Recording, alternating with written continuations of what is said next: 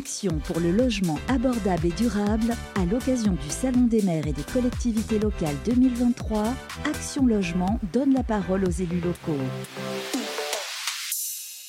Bienvenue sur le Salon des maires et des collectivités locales 2023. Pour l'occasion, Action Logement a souhaité partager avec le plus grand nombre de territoires ses engagements pris dans le cadre de sa stratégie RSE 2030 mais aussi expliquer le déploiement de son plan pour les économies d'énergie et la décarbonation. Action Logement a surtout donné la parole aux élus locaux pour échanger avec eux sur les enjeux et priorités autour d'un logement abordable et durable. Nous recevons sur ce plateau deux intervenants pour parler autour de la dynamique des villes moyennes, notamment d'Action Cœur de Ville. Euh, à ma droite, Anne-Marie Guignot, vous êtes adjointe au maire déléguée à la promotion et au rayonnement de la ville d'Oyonnax. Tout à fait. Bonjour. Euh, et nous avons Noël Pétronne, qui est directeur régional Action Logement euh, de la région Auvergne-Rhône-Alpes.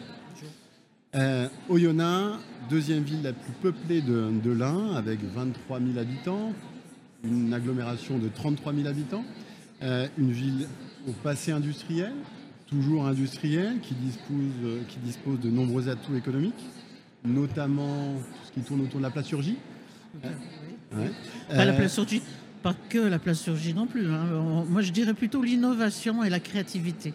Parce que les entreprises dont il y en a ont toujours été à la pointe de l'innovation. La plasturgie, maintenant, bon, ben, c'est un petit peu. Euh, on ne sait plus ce que c'est. On sait plus ce que c'est. D'accord, d'accord, d'accord.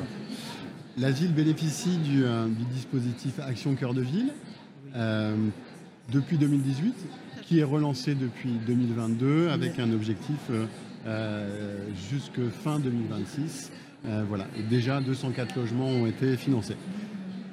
Première question va à vous, Madame l'adjointe. Quelles sont pour la ville les principales orientations de la démarche Action Cœur de Ville qui rentre dans sa seconde phase, on vient de le dire, et quels sont les principaux atouts et moyens de euh, parvenir à ces objectifs?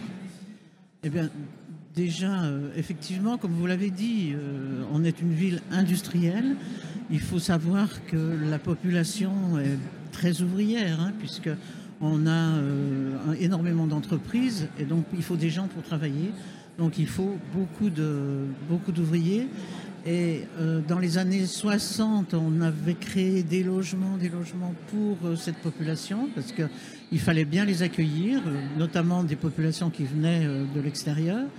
Et aujourd'hui, bon, bah, ces logements sont un peu vétustes. Il y a eu des programmes de, de, rénovation, de réhabilitation, mais il n'y a jamais eu vraiment une, vraie politique de logement. Donc euh, ensuite, avec le logement, ben, euh, la ville s'est étendue. Donc il faut aussi des commerces, et il faut euh, accéder aux commerces, il faut de la mobilité pour aller travailler. Les entreprises qui étaient au centre-ville avant, avant on n'avait que des petites entreprises et les bâtiments étaient à l'intérieur de la ville, ce qui nous a fait pas mal de friches. Donc euh, les entreprises se, sont développées, elles sont parties à l'extérieur, dans des zones industrielles. Des gens sont allés vivre aussi à l'extérieur, euh, dans des pavillons comme, euh, comme partout.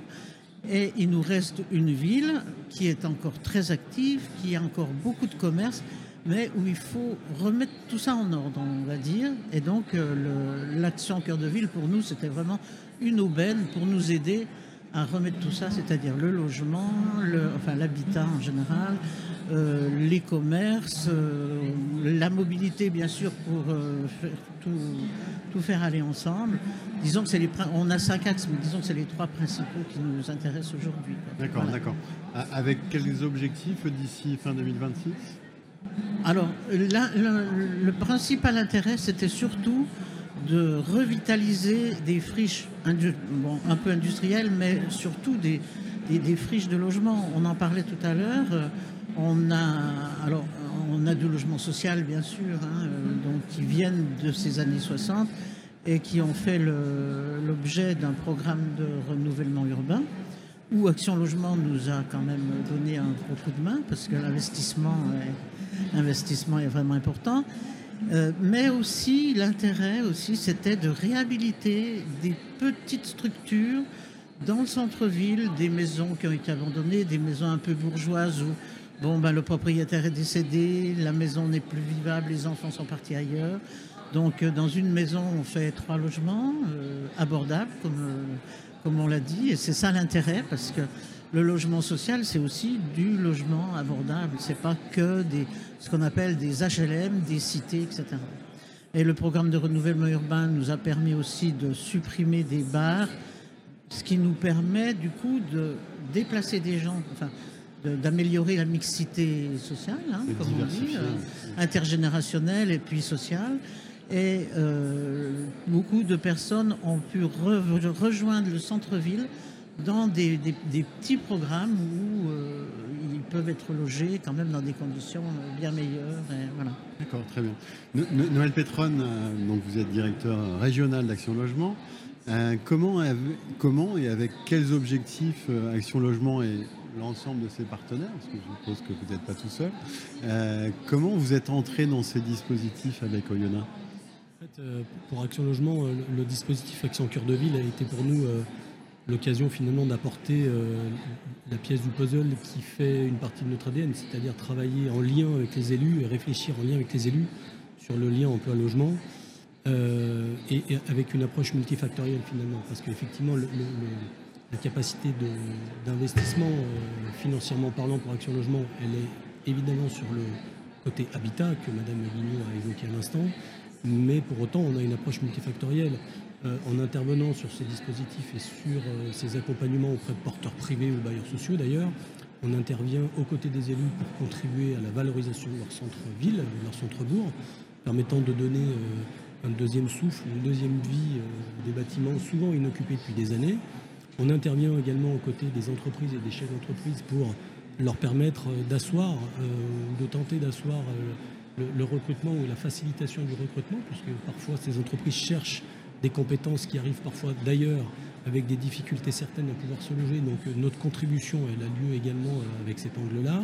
Et puis, bien évidemment, elle, est destinée, euh, cette capacité financière que nous mettons en œuvre, aux salariés, in fine, pour qu'ils euh, puissent avoir une solution habitat en arrivant ou en revenant euh, sur Oyonnax, dans notre exemple d'aujourd'hui. et c'est pour nous très important d'être un acteur aux côtés de l'ensemble des décideurs, aux côtés de l'ensemble de nos parties prenantes. Vous l'avez dit tout à l'heure, sur une, je dirais une, contribution financière très importante, hein, puisqu'elle est de l'ordre de 12 millions d'euros, qui nous a permis de remettre en circulation plus de 200 logements, c'est-à-dire 200 solutions habitat pour des salariés et, leur, euh, et leurs familles, euh, leur permettant de euh, sans doute se rapprocher de leur lieu de travail, sans doute de contribuer à la valorisation du centre-ville d'Oyonnax, sans doute de consommer un circuit court. Donc pour nous, c'est une condition en plus en, lien très étroit et en éco favorable à notre démarche RSE. Et ce que je peux ajouter sur ce champ-là, c'est que